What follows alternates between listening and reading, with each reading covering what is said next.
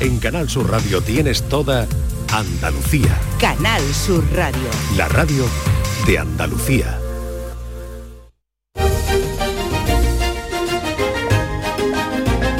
En Canal Sur Radio, Días de Andalucía, con Carmen Rodríguez Garzón.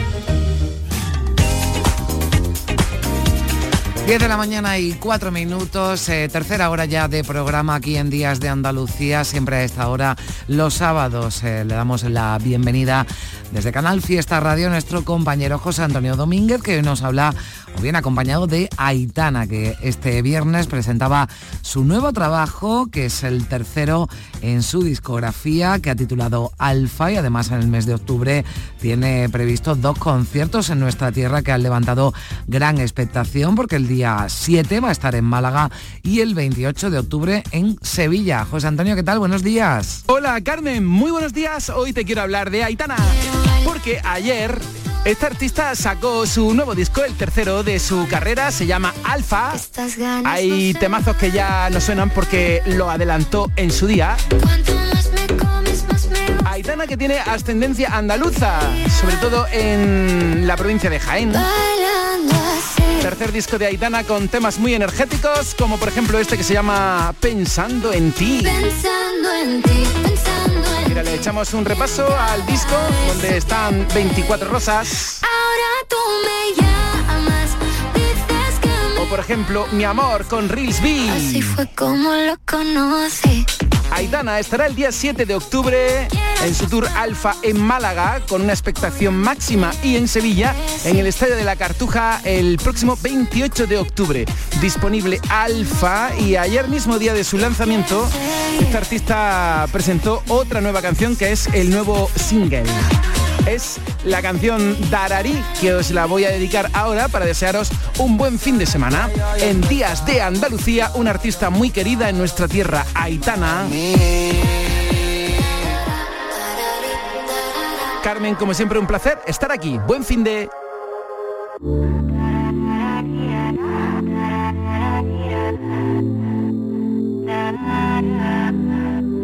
Se nos el tiempo.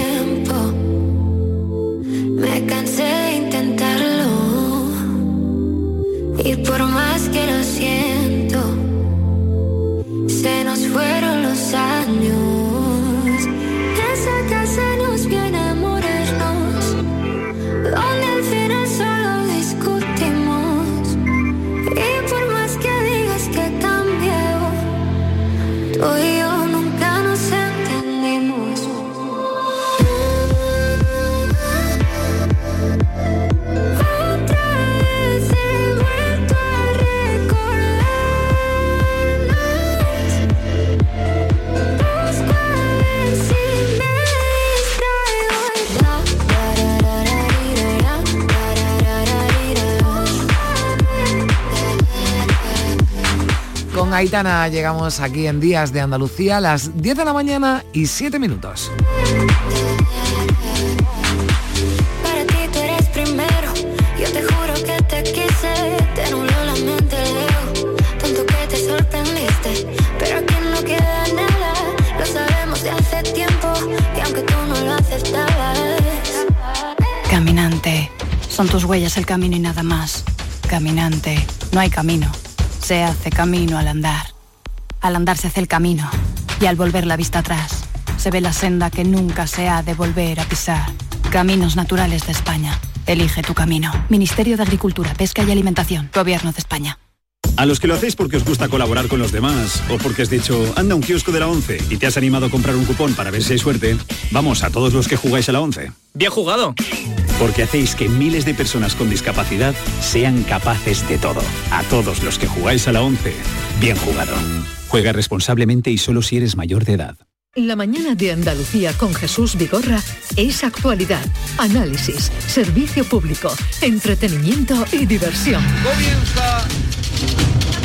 Viene la jirafa, los leones y los guiris. Ellos son personas sin filtros, Ellos son transparentes.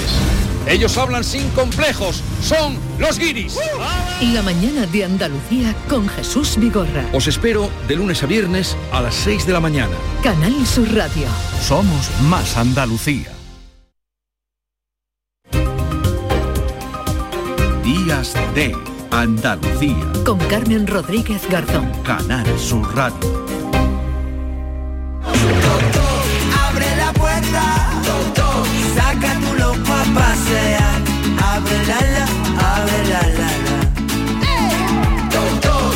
Pues a esta hora de la mañana le abrimos la puerta para que entre con esa energía que tiene Nuria Gaciño. La Nuria, buenos días. Hola, ¿qué tal? Muy buenos días. Buenos días, que hoy Nuria no viene sola, ¿no? hoy no, No. nos quedamos sola. Hemos, tenemos una invitada hoy muy especial, Nuria. Sí, hoy os quiero acercar, eh, voy a reconocer que a una de mis deportistas preferidas. Mira, os voy a explicar un poquito. Al hilo de la huelga que se convocó para las dos, prim- dos primeras jornadas de Liga Femenina de Fútbol, hubo huelga en la primera jornada, se desconvocó la segunda.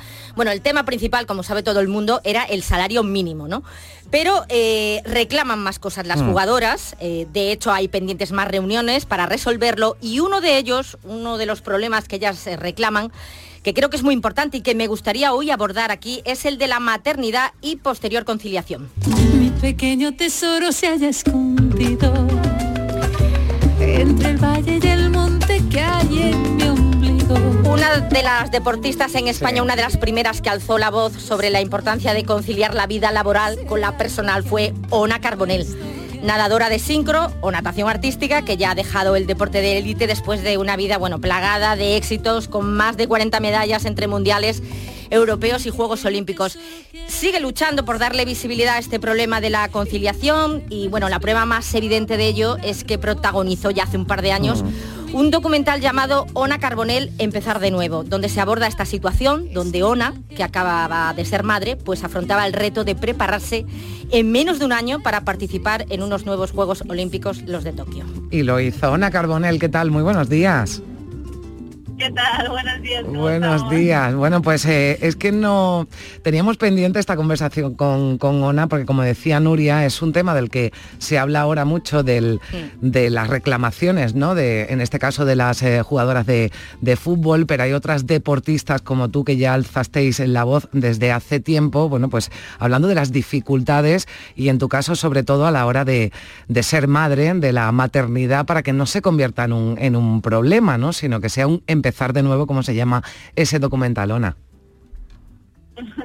Sí, bueno, la verdad es que como cualquier cosa, ¿no? Cuando te empiezas a, a conocer eh, nuevos ámbitos, en este caso para mí la maternidad, te das cuenta pues que, que todavía existen muchas adversidades, que en, en el momento en que yo empecé pues todavía seguía siendo un tema tabú, ¿no? Y sobre todo pues quería ayudar a romper porque yo habría sido madre antes si no hubiera tenido ese temor de, de tener que renunciar a mi vida profesional o a mi pasión por ser madre o al revés, ¿no? Mm. Y, y un poco lo que quería es, es utilizar pues mi altavoz para, para intentar eh, visibilizar esta situación e intentar cambiar las cosas, ¿no? Yo creo que hemos evolucionado mucho ya desde ese momento.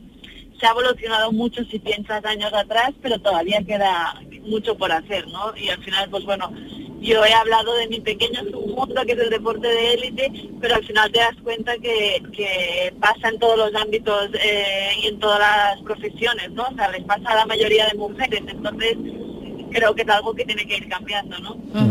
Eh, tú habías decidido parar momentáneamente, ¿no? Sobre todo para ser madre, ¿no? Y al mes de haber traído al mundo a tu primer hijo, Akai, decides que vas a intentar ir a tus últimos, los que fueron tus últimos juegos, después de una vida dedicada prácticamente entera al deporte. ¿Qué es lo que te impulsó a afrontar este reto que yo de verdad, mm, a mí me parece increíble que lo consiguieras?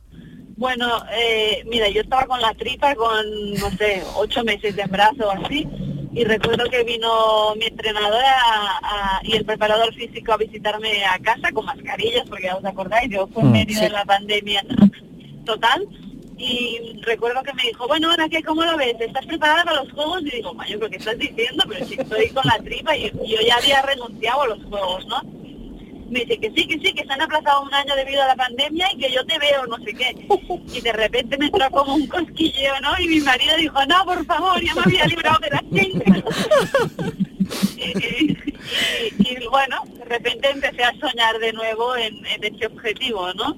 Y, y eso, y cuando di a luz, pues ya, bueno, antes de dar a luz ya empezamos con mi entrenador a planificar y tal. Y bueno, al principio empecé con, siempre con, hablándolo con la entrenadora de si no me veo, si es muy difícil, si cualquier Uy. Ahí tenemos algún algún problema porque eh, Ona creo que va en coche viajando, eh, pero creo que recuperamos esa comunicación, ¿no, Ona? ¿Nos escuchas bien? Hola, hola, hola. Ah, ahora sí, ahora sí. perfecto. Yo sí, ¿me escucháis? Sí, sí, sí, ha habido nada, un corte, pero pero retomamos la, Con la la conversación, sí. Sí, un poco con la condición de que si, si, no sé, si no podía, si me sentía mal, que lo pudiera dejar, obviamente, dos meses, porque luego si te implicas, pues te implicas y tienes que ir a muerte por ello, ¿no? Bueno, y empecé y mira, me fui animando, tuve la suerte de tener una red enorme, unos del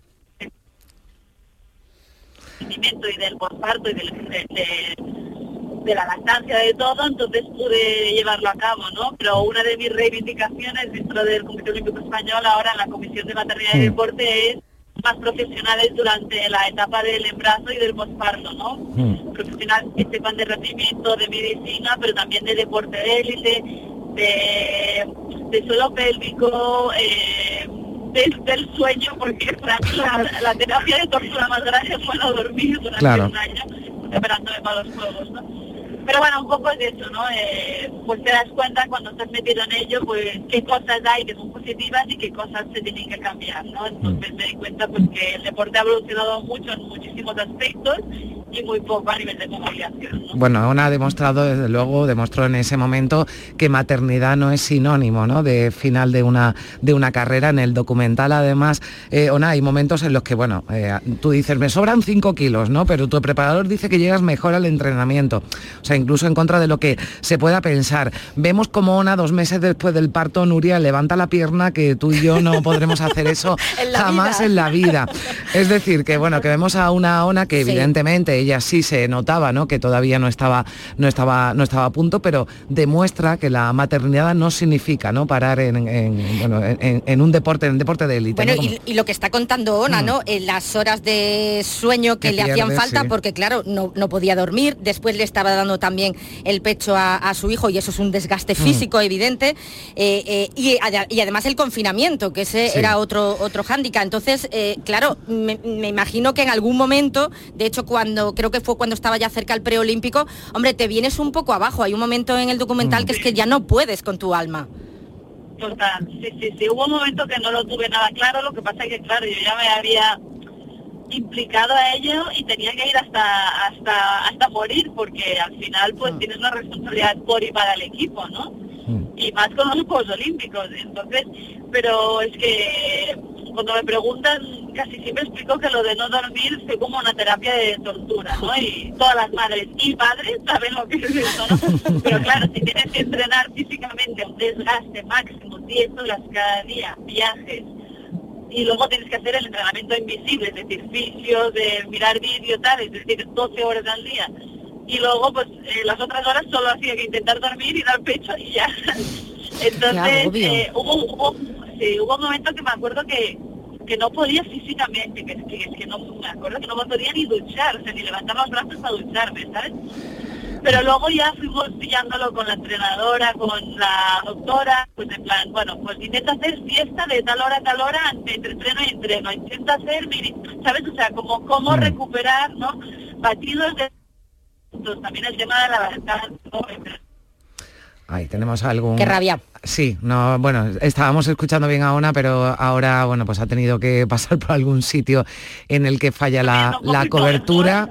Sí, pero bueno, vamos a... A mí me gustaría, antes de que tuviéramos algún problema de, de comunicación, Ona, a, a mí me gustaría que nos dijeras, bueno, pues qué piensas y cómo has vivido ¿no? toda esta eh, situación de la selección eh, de fútbol eh, femenina, todo lo que ha ocurrido alrededor. Ay, se nos ha cortado. Bueno, pues vamos a, vamos a intentar retomar esa comunicación, Nuria, pero si te parece, porque teníamos otros ejemplos, ¿no? Además de, de, de Ona, de, bueno, pues sí, de, porque de otras afortunadamente, deportistas, sí. afortunadamente, bueno, cada vez vamos viendo más casos de, de mujeres deportistas que hacen parones en su carrera para ser madres y luego retoman la actividad física. De hecho, en el documental de Ona Carbonell, Hmm. la seleccionadora le da una sorpresa, le regala como una especie de collage, ¿no? Hmm. En el que aparecen deportistas que han sido madres estando en activo. Una de ellas, Hmm. Serena Williams, la tenista estadounidense, que al igual que Ona, pues ha sido muy Bueno, pues tenemos un caso en nuestra tierra, en Andalucía, como es el de María de los Ángeles Ruiz. Ángeles Ruiz, que es guardameta de la selección de hockey hierba y del Club de Campo de Madrid. Ella es jiennense de Alcalá la Real. Estuvo en los Juegos de Tokio, donde por cierto se quedó a las puertas de luchar por la medalla, pero decidió al poquito ausentarse del Mundial de Terrassa por una buena causa, para ser mamá. No lo decidió un de un día para otro, sino que lo fue dejando caer poco a poco. Sí. Así que cuando lo planteó ya en serio, pues no cogió a nadie desprevenido y todos lo aceptaron de muy buen grado. Pero es un, es un tema bastante, bueno, bastante delicado, porque claro, una lesión muchas veces se puede entender como que no viene mm, queriendo, como, bueno, no sé, claro que es algo Ya. accidental, ¿no? Se puede dar la sensación de, inten- o sea, de intencionalidad, entonces yo, por ejemplo, en mi caso sí que quise dejarlo claro para que no hubiese ninguna, ninguna cosa rara de decir, oye, mira, que no has dejado tirada. No, no, yo tanto al equipo como a- al staff de selección y de club se lo, se lo venía diciendo tiempo, entonces, bueno. Bueno, pues ya está, es un ejemplo también, otro, otro ejemplo de otra jugadora, de otra deportista de de élite que quiere normalizar, porque eso es lo que, lo que buscan, normalizar la maternidad entre estas, eh, bueno, pues estas eh, deportistas, estas profesionales. Ona, creo que te hemos recuperado, ¿qué tal?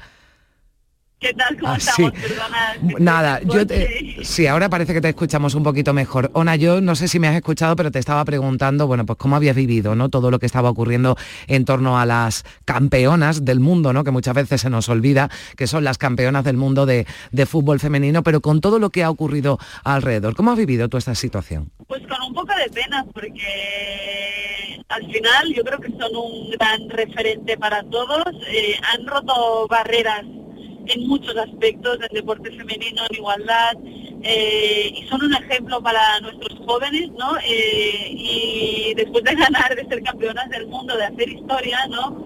Contaba una de ellas, no recuerdo el nombre, que llegó a su pueblo y que nadie le preguntaba por la sensación de haber ganado, por aquel momento, ¿no? Por ese oro, eh, por ser campeona del mundo, todo el mundo le preguntaba pues por el beso, por, por ¿no? Entonces, para mí es lamentable y da mucha pena porque no se lo merecen y porque, y porque ellas son un ejemplo mucho más allá de, de esta situación tan lamentable que ha pasado. Bueno, pues vamos a tener...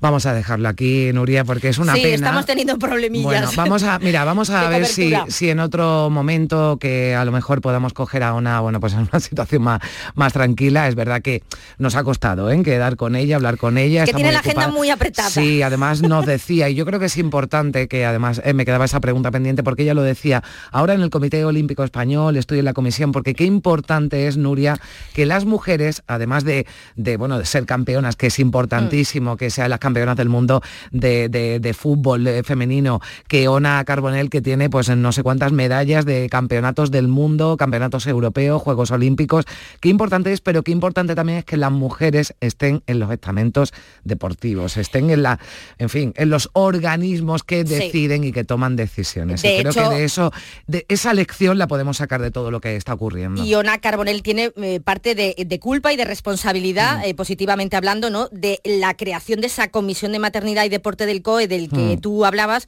porque ella es la que lo ha impulsado. Claro. Ella es la que ha estado ahí dando la lata en el Comité Olímpico Español y convenciendo, bueno, a su presidente, ¿no? Alejandro Blanco. Y ella hablaba de la pena que le da eh, mm, todo lo que se ha montado, ¿no? En torno a la, a la selección española, que la gente no habla de que son campeonas del mundo, sino que, de- que hablan pues de todo el conflicto que ha habido. Y, por ejemplo, eh, eso también se refleja muy bien en el documental. De hecho, es una cosa que a mí me parece tremenda y que también me da muchísima pena, eh, que es el sentimiento de culpabilidad que tienen cuando Sí. dejan a sus hijos Sí. por una cuestión laboral, que incluso ella lo habla con la actriz Paz Vega, que también se sintió muy culpable eh, después de haber tenido a su tercer hijo, porque lo tuvo que dejar a los 15 días, y luego que además son juzgadas por otras Mm, mujeres, por la sociedad. Eso no lo entenderé Claro, es que jamás. cómo te puedes ir y dejar a tu hijo, bueno, ella se llevó a su hijo mayor a, a los Juegos Olímpicos de Tokio, que también abrió una puerta. también- Bueno, ella lo intentó, lo que pasa que al final por culpa del confinamiento era muy complicado, Mm. pero ella en el preolímpico tuvo a su hijo en las Sí. gradas, eh, bueno, el marido fue el que lo llevó y lo intentó, igual que lo han intentado otras deportistas de, de otros países, pero es que, es que debería ser algo normal, completamente Mm. normal, eh, que es otra de las cuestiones que yo le formulaba a María Ángeles Ruiz, a la guardameta de la Sí. selección española de hockey,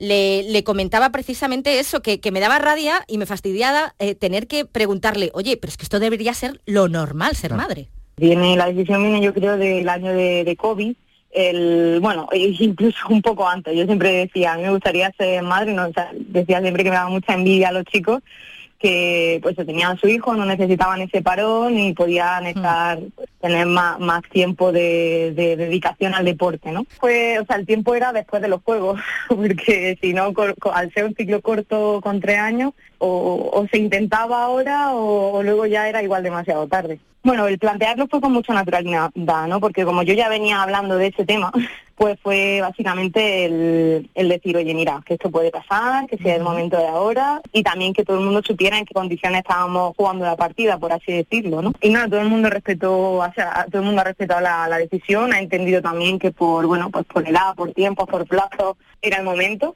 Y nada, luego en el momento de dar la noticia que ya era real, la verdad que la gente súper súper contenta y claro, la gente decía, pero que no me lo creo, ¿qué tal? ¿Qué cuál? Por que fin, sí, ¿no? que sí, créetelo. Es que además Ángeles, igual que Ona Carbonell, tuvo el apoyo de su entorno deportivo, que eso también Mm. es muy importante, Claro. no solo el familiar, ¿no? Y que te ayude tu marido, tu pareja, Mm. ¿no?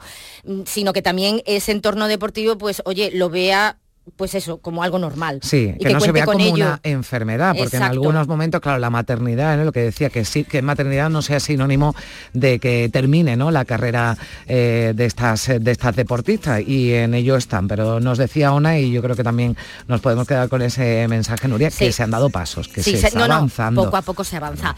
Eh, bueno, Ángeles tiene 32 años, ha vuelto a practicar hockey, Sí. de hecho eh, quiere estar en, en París y seguro que lo, que lo va a conseguir. Y a ver, no estamos hablando mm, de un deportista cualquiera, es la mejor portera de España, tiene ligas, tiene Copas de la Reina de Europa, con la selección suma más de 160 partidos y ha ganado eh, con la selección un bronce en un mundial y otro en un europeo. Es decir, vamos a intentar cuidar las deportistas que, que le dan medallas a España, ¿no? Y que, le dan hijos a España también, que también, hay que decirlo. que es le dan niños a España, que, que tampoco está la cosa para que, bueno, lo que hay que apoyarlas, que hay que ayudarlas y sobre todo, insistimos, normalizarlo. normalizarlo. Normalizarlo, claro. Eh, pero mira, eh, hablabas tú de que se están dando pasos, pero aún queda, aún queda por recorrer, Mm. ya que los datos, hombre, no son muy halagüeños, no son, estremecen un poquito, ¿no? Porque una de cada tres deportistas embarazadas sufre abandono y discriminación, es decir, se tiene ya que buscar la vida eh, por su cuenta. Según desvela el estudio Las Invisibles, cuatro de cada diez mujeres afirman haber vivido algún episodio de este tipo en su entorno laboral después de haberse convertido en madres. El 22% de las mujeres pierden el trabajo, que me parece tremendo, el 11% lo dejan y bueno, y el 6% las despiden directamente. De ahí que el 68% de las madres hayan tomado la decisión de no tener más hijos. Y lo que dices tú, que hay que traer también hay niños traer, al mundo, ¿no? Hay que traer hijos y hay que fomentar y ayudar a la, a la maternidad. Bueno, es algo que ocurre en otros ámbitos laborales, pero nosotros aquí que hablamos de, Claro. de deporte y que hemos querido hoy traer este, este tema, porque no siempre vamos a hablar de fútbol ni de, bueno, hemos, hablábamos de las celebraciones, de las bienvenidas. Hoy hemos hablado también de, de la maternidad, de Sí. la igualdad también en el deporte, que es algo de lo que afortunadamente ahora se está, se está hablando. Celebramos la vida y celebramos a las madres. Claro que ¡Vivan sí, las madres! Claro que sí. y más que se pueda ganar. A se ponga una que el bien. Es que donde se ponga una madre, Hombre, por favor. Nuria, bueno. Con Juan Carlos Aragón me voy, es homenaje a las madres, eh, con su comparsa Los Mafiosos, que ganó el primer premio y que este paso doble es que se te pone los vellos de punta. Hombre, ella tiene que poner aquí su puntito gaditano. Nuria, gracias, buen día. Adiós, Te da una madre al sentirte la tubera. El que dice sin pensar, el que dice sin pensar que nadie es imprescindible. o nunca tuvo mamá, o nunca tuvo mamá, o es que no sabe lo que dice. Por más que la vida y los años pasen, la mujer se va haciendo un gigante. Desde que el vientre se le abre, mira si será grande y divino su amor, que para hacerse hombre hasta el mismo Dios necesito Este domingo, después del deporte, llega el humor y la diversión con el show del comandante Lara. Si crees que lo has escuchado todo, tienes que seguir el programa. No te vas a arrepentir. El mundo más absurdo y divertido de Luis Lara, que siempre, siempre te hace reír. Los domingos a partir de la medianoche, el show del comandante Lara. Canal Sur Radio. Somos más Andalucía. Canal Sur Radio. Los guerrilleros, tapicería y colchonería en Utrera, a precios de fábrica. Colchón de matrimonio de 27 centímetros de grosor, lechos independientes, refuerzo en zona lumbar, cara de verano e invierno, valorado en 689 euros, ahora 299 euros. Sí, sí, has escuchado bien, 299 euros. Y por un euro más televisor LED de 32 pulgadas de regalo. Estamos en Utrera, carretera Carmona número 15 en Utrera, Sevilla. Entregas en 48 horas. Siempre has sabido que en Airesur encuentras todo lo que buscabas, lo que no sabías que querías hasta que lo viste y entonces supiste que ya no podrías vivir sin tenerlo. Un lugar que no deja de sorprenderte y mejorar para ofrecerte cada día todo lo que te gusta. Descubre todo lo que te estamos preparando en nuestra nueva web ccairesur.com y gana una tarjeta de 200 euros. Airesur, todo lo que te gusta. Los frigoríficos del ahorro, los frigoríficos Nevir. Selección de frío o congelador, motor inverter para bajo consumo, enfriamiento rápido, silenciosos. Sí, sí, frigoríficos Nevir. En blanco o inox, puertas reversibles. Ya lo hemos dicho, somos los frigoríficos del ahorro. Nevir, en las mejores tiendas.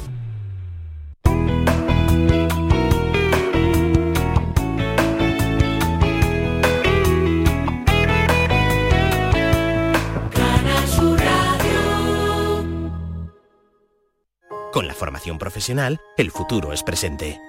porque aprendo en el centro y practico en la empresa. Ministerio de Educación y Formación Profesional, Gobierno de España. ¿En qué capítulo de tu vida estás ahora? ¿Quieres hacer una reforma o cambiar de coche? ¿Tus hijos ya necesitan un ordenador para cada uno? ¿O quizás alguno ya empieza la universidad? ¿Habéis encontrado el amor y buscáis un nidito? En Cofidis sabemos que dentro de una vida hay muchas vidas y por eso llevamos 30 años ayudándote a vivirlas todas. Cofidis, cuenta con nosotros. Este sábado 23 de septiembre sigue el fútbol en Canal Sur Radio. Juegan Osasuna Sevilla y Almería Valencia en Primera División. Y además tenemos la primera jornada de Liga ACB de baloncesto con el Unicaja Málaga y el Covirán Granada. La Liga Femenina de Fútbol y la Primera Federación, más el fútbol sala y el balonmano Asobal. Y todo para ti. Desde las 3 de la tarde en la gran jugada con Jesús Márquez. Síguenos en FM por Canal Sur Radio y también por internet en nuestra aplicación móvil y en nuestra web. Contigo somos más Canal Sur Radio. Contigo somos más Andalucía. En Canal Sur Radio, Días de Andalucía, con Carmen Rodríguez Garzón.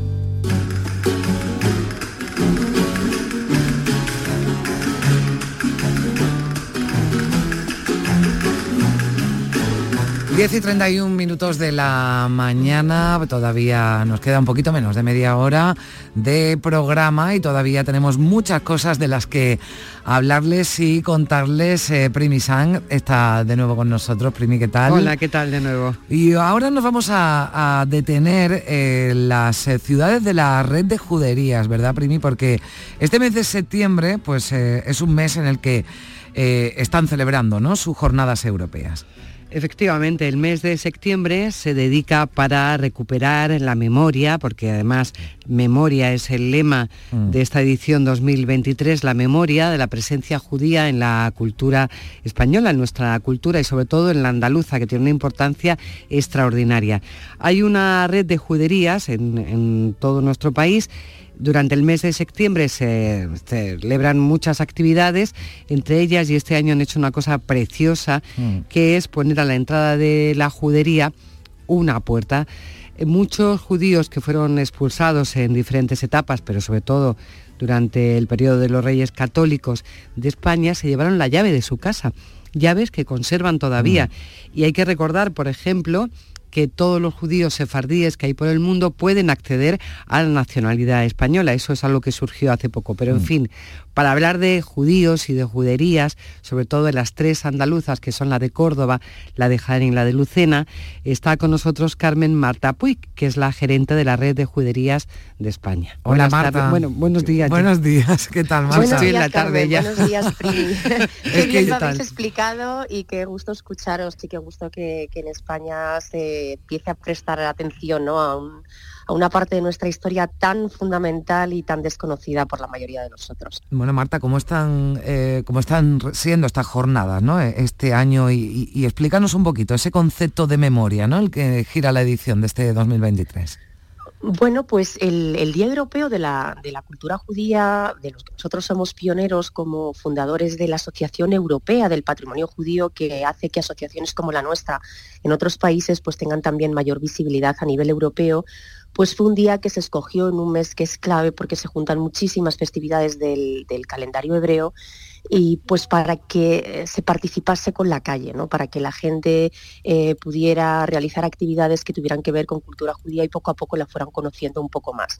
Desde hace ya, yo creo que estamos en, la edición, lo diré mal porque me pilláis en sábado por la mañana, pero será la 25, la 26, la 27, la 24, bueno, llevamos muchísimas ediciones y en cada una se selecciona una temática. Hmm. Y hemos pasado por temáticas tan variadas como la mujer, el sentido del humor judío, la gastronomía, el judío español, la, y la memoria, por ejemplo, es la de este año. El año pasado fue las diásporas, mm. eh, renacer mm, temáticas que cada país y cada asociación y cada ciudad europea, porque es una iniciativa que se hace en las ciudades para las ciudades, eh, pues mm, desarrolla como mejor se, acopla a su identidad. Y nosotros, que para la gente que no lo sepa, somos una asociación de ciudades, una asociación de ayuntamientos, es pública pero municipal, lo que hacen estos ayuntamientos es poner, trabajar en red una temática que para ellos era bastante desconocida hace 27 años que se fundó la red, ¿no? Entonces, eh, cómo señalizar de una manera homogénea sus barrios, cómo estudiar sobre excavaciones, arqueología, sobre una información y un, legado que, tiene muchísima antigüedad y muy, muy poca información porque mm. nos ocupamos nosotros mismos de destruir nuestra historia. O sea, 500 años de, tras la expulsión, de intentar borrar una huella que imaginaos lo importante que fue, que no, no fue posible borrar. Y Marta, además es real porque, porque solo quedan tres juderías que estén en pie y que puedan considerarse como tales en Andalucía, que son estas que nombrábamos, la de Córdoba, la de Hay más, hay más. Yo es una cosa que sí que dejo clara y es mm. que hay, hay juderías norte, sur, este, oeste y Andalucía está plagada de ellas.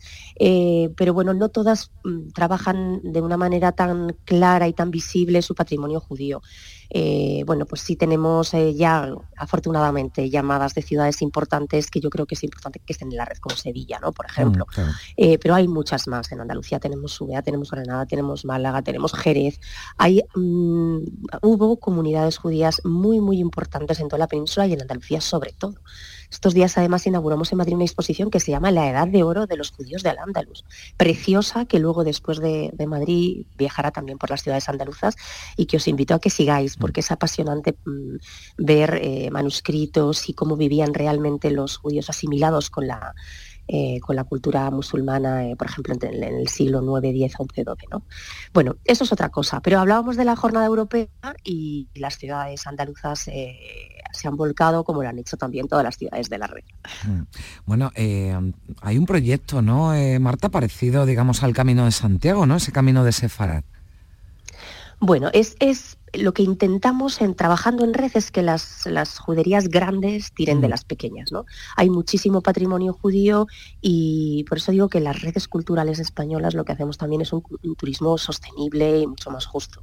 Es decir, cuando, cuando Toledo o Córdoba o las ciudades que son realmente bien conocidas por Mm. su patrimonio judío.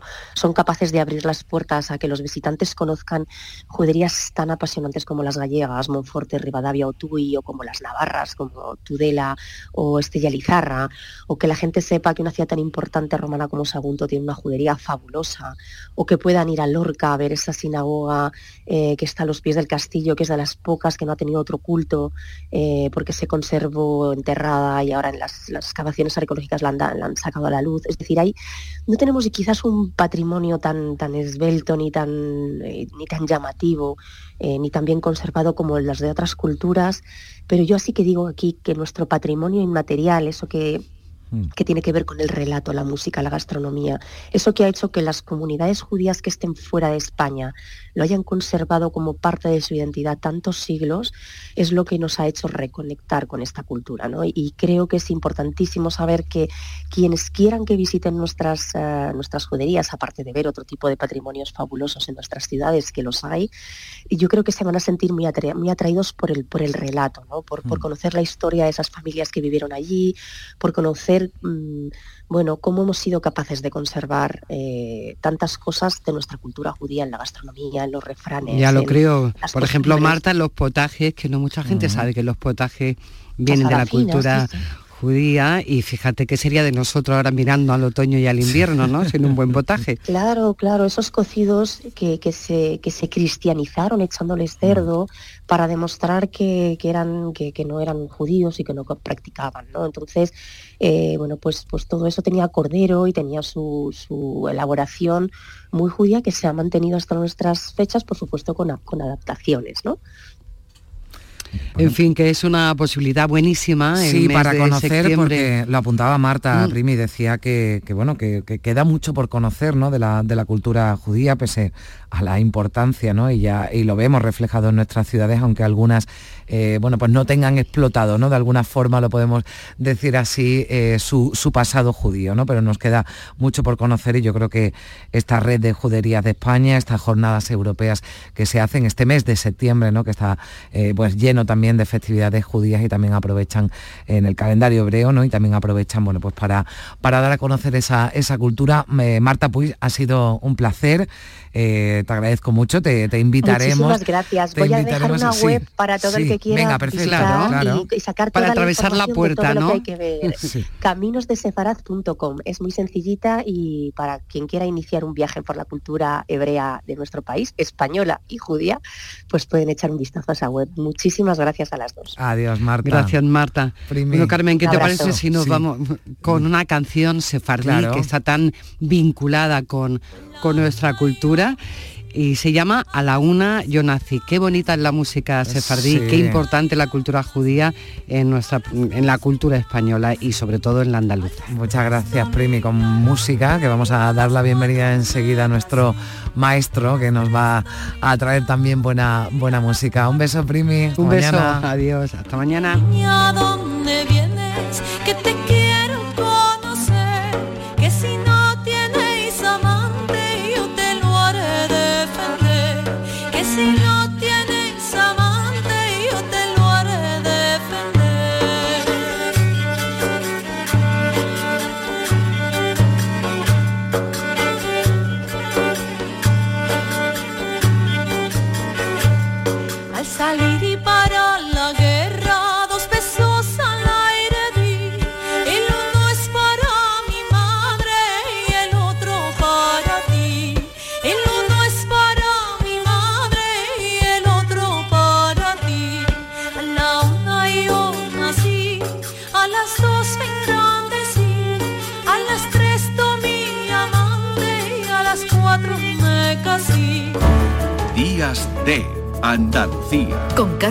Rodríguez Garzón. Canal Sur Radio.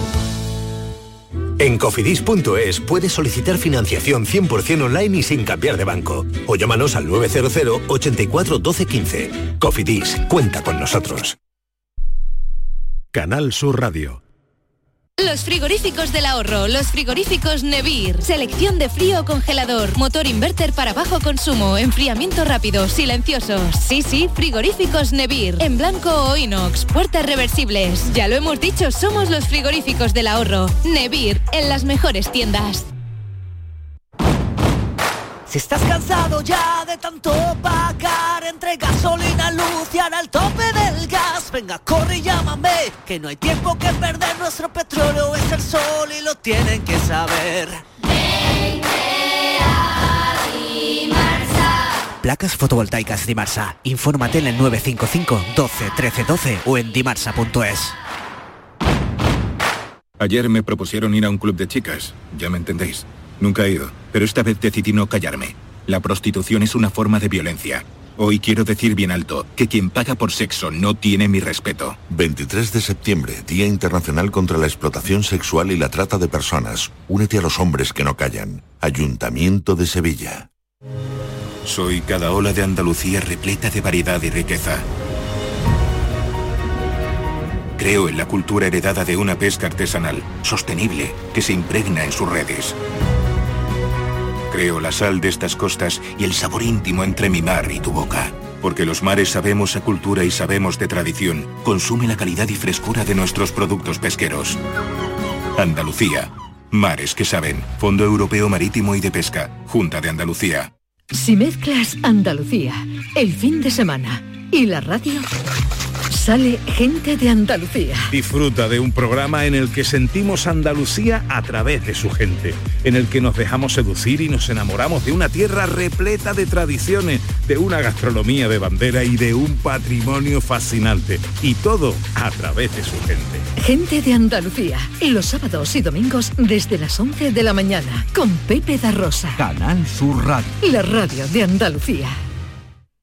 En Canal Sur Radio, Días de Andalucía. Con Carmen Rodríguez Garzón. La primera libertad del silencio. Música.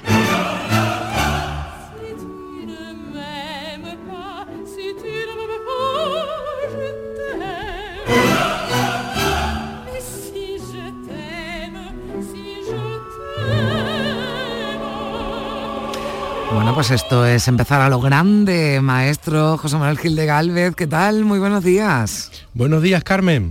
Que nos quedamos el otro día con, más, con ganas de más, ¿verdad? De más ópera.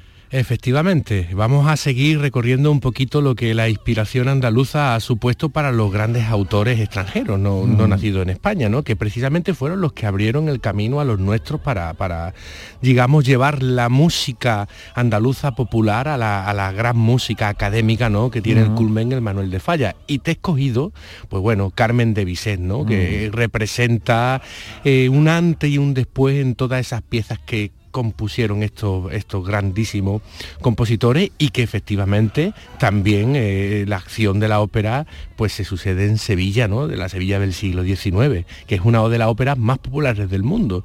Si la semana pasada hablamos del Barbero de Sevilla, pues ahora tenemos Carmen, ¿no? Mm. Eh, Sevilla representa evidentemente un escenario de las mejores óperas que cada día se van reponiendo en los mejores teatros del mundo. Pues, eh, oye, la, la- a, a Jimena le gusta la ópera? Pues no lo sé, a ver, que te, que te lo a diga ver, ella. Jimena. Sí, me encanta. ¿Te encanta la ópera? Jimena Gil de Galvez, porque la saga continúa y también, ¿verdad? Es músico. Eh, Jimena está siguiendo los pasos de, de papá, ¿verdad, Jimena? Sí. A ella le encanta venir, le encanta Sí. venir. Dice, papá, a ver, puedo ir. Además, estamos Claro. preparando una sorpresa que te vamos a dar, que más adelante, cuando celebremos el Día del Niño, a ver si hacemos un programa de la música clásica entre los dos, buscando las piezas que son más para los pequeños. Ya qué verás tú bien, qué bien, ¿Verdad, Jimena. Pues te vienes cuando quieras. Venga, ahora vamos a, vamos a escuchar a papá, que tú ya tendrás tiempo también de contarnos, cuando seas un poquito más mayor, también de contarnos cuando hagamos esto del Día del Niño, pero vamos a escuchar a papá que nos encanta, Jimena, escucharlo y que, y que nos cuente, y que nos hable de la, de la ópera, ¿no? En este caso que estamos hablando hoy. A ver, José Manuel. Pues mira, eh, retomamos. Eh, vamos a ver, vamos a buscar puntos de inspiración andaluza en todo este imaginario de los grandes compositores. Nos vamos a ir al vino andaluz, concretamente al vino de Málaga. El vino de Málaga que ya sabes que en el siglo XVIII, eh, gracias a la familia Galvez, se exportó absolutamente a toda Europa y principalmente a Rusia. Catalina la Grande estaba enamorada del vino de Málaga y de hecho le retiró todos los impuestos a los vinos y las pasas que vinieran de Málaga. Fíjate. ¿eh? Fíjate qué curioso, Es- sí. sí, mira, la viajera francesa eh, de Ujú. decía que en Málaga no se podía avanzar más de 20 pasos por sus calles porque se encontraban con tiendas tiendas de productos, la- las guías Badeker eh, y alemanas, que eran las primeras guías turísticas que se comenzaron a hacer, eh, invitaban a un montón de viajeros a venir a Málaga y así fue. De hecho, fíjate que grandes pensadores, artistas como Stendhal, Schiller en sus escritos nombran el vino de Málaga, que de ahí viene también el helado de Málaga, ¿vale? Cuando vas por ahí y ves helado Málaga, estás en. Corea y dices tú, bueno, esto, esto dónde viene, ¿no? Pues todo esto viene de aquí. Hasta Franz Schubert, el gran compositor, de su puño y letra escribió que la Nochevieja del año 1827, un año antes de morir, brindó con vino de Málaga, es un detalle. Mm. Pero trascendiendo a la música, eh, hay diversos ejemplos. El- el- uno de los más populares es el de Rossini, en su ópera La Cenicienta. En el acto Mm. primero, el personaje eh, Don Magnífico y el coro pues bueno, hablan del vino de Málaga, ¿no? El coro vas a ver cómo le dice en italiano que la comida a punto vamos a disponer, vino a discreción se beberá, y le contesta Don Magnífico, gran premio de 16 piastras, a quien más Málaga llegue a beber.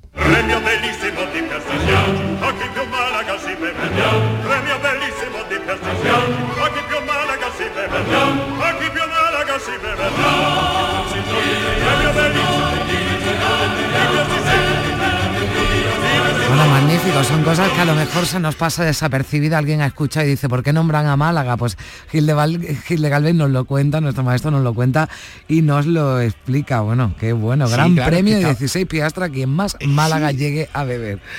Es que estamos hablando de la Cenicienta de, de, Sí, de- de de Rossini, ni más ni menos, ¿no? Mm. O sea que, fíjate. Bueno, vamos a avanzar un poquito, nos vamos a situar ahora en lo que la danza andaluza ha inspirado a los compositores. Fíjate que la danza, la danza española, ha aportado al mundo prácticamente lo mismo que Italia a la ópera. Y está, está bastante, bastante Mm. dejado este, este asunto, ¿no? Por desgracia, ¿no? Pero la danza fue muy potente. Y en la ópera de París, que en aquel momento, en el siglo XIX, era el escenario del mundo más importante para la danza, entre los años 1834 y 44, comenzaron a incluirse muchos espectáculos de ballet españoles. Bolero, fandango, corralera, cachucha y toda esta cuestión, ¿no? Que a- ahí, eh, justamente a la muerte del rey Fernando VII en 1833, es cuando comienza desde fuera a visualizarse lo español como andaluz y lo andaluz como algo muy exótico para llevarlo a la música culta, ¿no? En este caso fue Casimir Guide que hizo El Diablo Cojuelo y suena de esta manera en manos de Pablo López.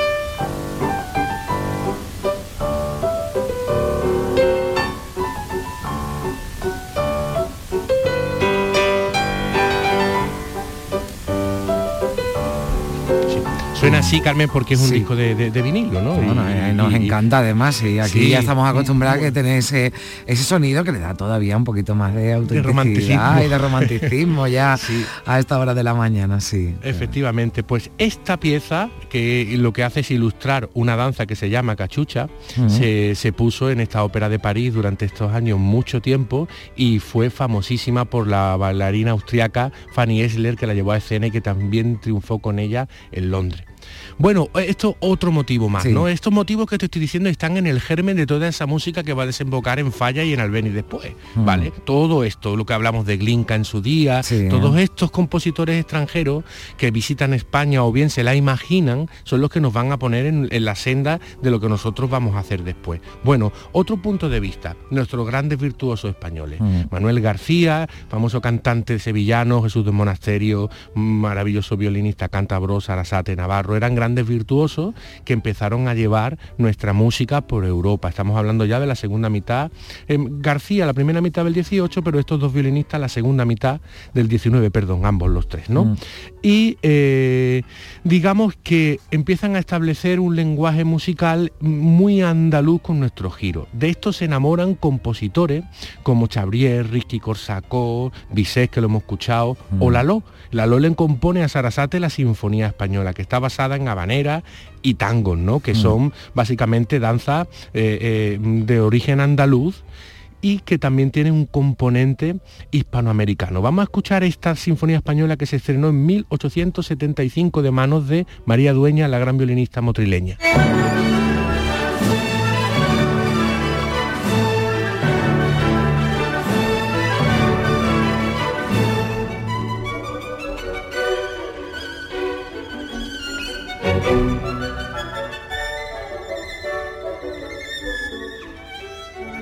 Qué bien suena ese Sí, violín. marav- ahí. una maravilla, Sí. una maravillosa violinista. Bueno, eh, eh, fíjate que mm, estos artistas nuestros españoles que en sus giras europeas empezaron a llevar nuestra música, la empiezan a conocer también más artistas extranjeros y empiezan a componer sobre nuestra música y se va creando esa imagen, esa imagen Mm. de España a través de la música que es esencial, esencialmente andaluza, ¿no?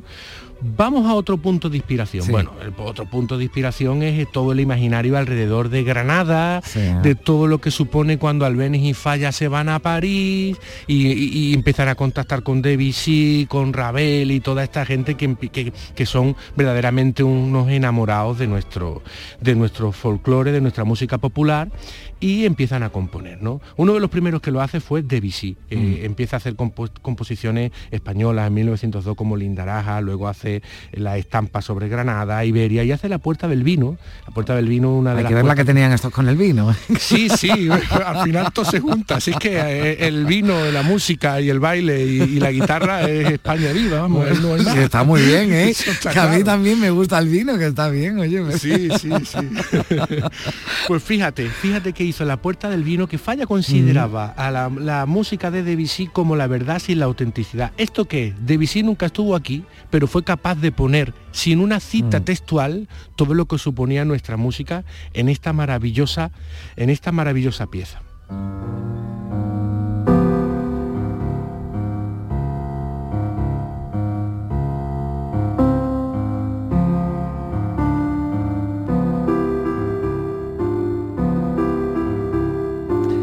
Tenía esa inspiración sin haber estado aquí, que bueno, pues seguramente tendría mucho que ver con el con el vino también.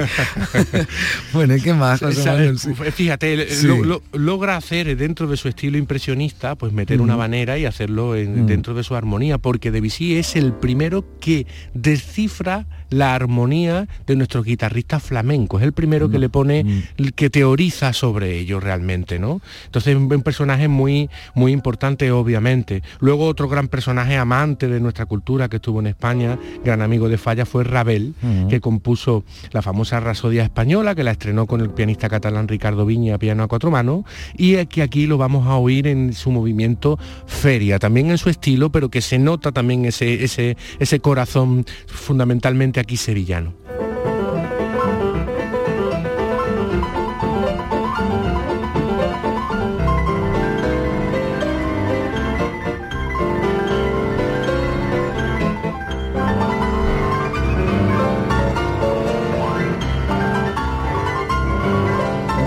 Que algunos ya se están ambientando para la feria escuchando escuchando esta, esta feria, José Manuel. Tenemos que montar una caseta Sí. de, de Día de Andalucía en la feria como que pa- para la clásica nada más, con todo este folclore, pero de Bueno, la clásica. la ver, caseta que vaya recorriendo, que vaya recorriendo las ferias de Andalucía y nosotros nos vamos por ahí, sí. Así es. Bueno. Pues mira, te he cogido para Sí. terminar al gran Chabrier, ¿vale? Chabrier es el compositor que hizo la, la famosa Rasodia española basada en la malagueña y la jota aragonesa, que fueron las dos danzas que más éxito tuvieron en todas estas piezas. Chabrier recorrió España en el año 1882, pasó por Sevilla, por Málaga, por Cádiz, por Granada, dejó anotadas un montón de melodías. También hay unas cartas tipo como las de Glinka que relatan muy bien su admiración por el flamenco, con, eh, son cartas que están llenas de vida, ¿no? El propio Manuel de Falla dijo que la J de que, sale ahora en la, en española dice ningún español ha acertado de modo tan genialmente auténtico como acertó Chabrier a darnos la versión de una J gritada por el pueblo de Aragón en sus rondas nocturnas. Yo he de añadir que el que lo supera es el propio Falla con la J de el sombrero de tres picos obviamente y Falla fue muy grande porque tenía un grandísimo talento y además también estudió muchísimo a todos los compositores que compusieron música basada en Andalucía. Vámonos con Chabriel si te parece y esta, Ujú. esta famosa J de la Rasodia.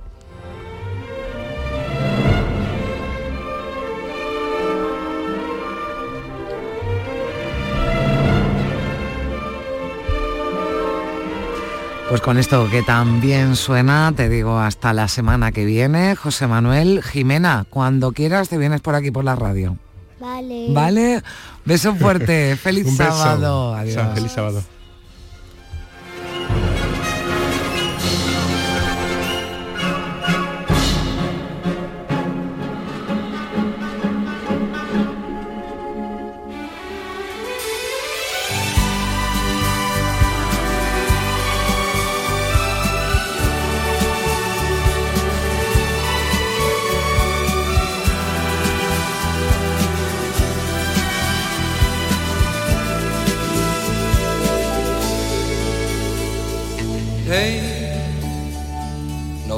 Presumiendo por ahí. Julio Iglesias puede presumir hoy de cumplir 80 años, el artista que ofreció en 2019 su último concierto y que ha vendido más de 300 millones de discos en todo el mundo, ha dado más de 5.000 conciertos también. Eh, bueno, pues muy conocido por su vida personal, se ha casado dos veces, ha tenido ocho hijos, cumple 80 años, su verdadera vida comenzó en la víspera de alcanzar los 20, un 22 de septiembre de 1963, hace 60 años, cuando un grave accidente de tráfico truncó sus estudios de Derecho y su prometedora carrera como futbolista. Un momento, eso sí, fatídico, pero que en realidad le iluminó su verdadera vocación. Pues con motivo del 80 cumpleaños de Julio Iglesias se están llenando las redes de felicitaciones. Fíjense que el rey emérito Juan Carlos I se ha querido unir al grupo de personajes conocidos que han felicitado a Julio Iglesias cuando el cantante hoy cumple 80 años. Julio, te deseo muchas felicidades y que tengas un cumpleaños muy feliz y espero que nos veamos pronto. Te deseo todos los éxitos que te mereces todavía.